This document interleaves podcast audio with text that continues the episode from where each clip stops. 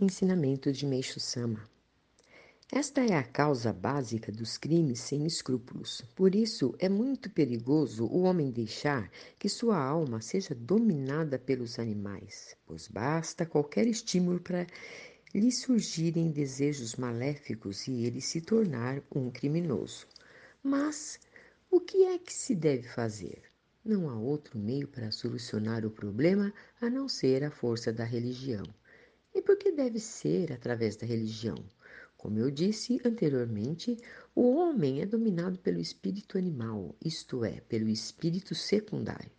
Portanto, é preciso enfraquecer a força de domínio deste último.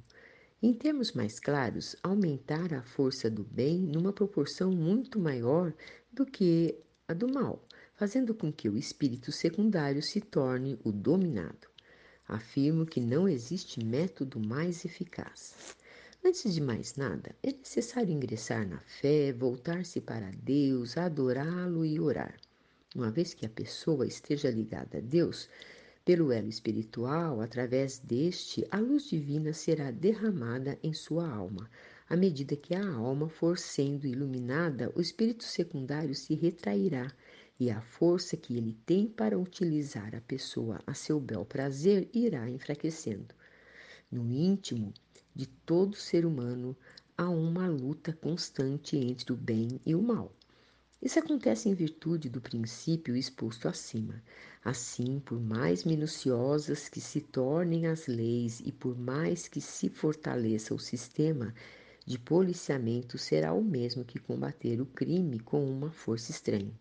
Sem dúvida, é melhor do que nada, mas enquanto não se for ao âmago do problema, os, os resultados serão insignificantes, apresentando-se situações sociais nefastas, como acontece hoje em dia.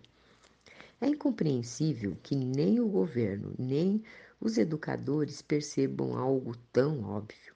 Eles se limitam a suspirar, dizendo que atualmente há muitos crimes inescrupulosos e que a delinquência juvenil aumenta dia a dia. Não conseguem libertar-se de ideias anacrônicas que cheiram a mofo e só a muito custo determinam o restabelecimento deste ou daquele princípio ético ou moral, a reforma de métodos educacionais, etc. Achamos isto muito triste. Pode parecer ironia, mas é o mesmo que colocar água numa peneira e, notando que ela vaza demais, fazer uma peneira de furos menores. 25 de julho de 1951, Alicerce do Paraíso, volume único, parte 2.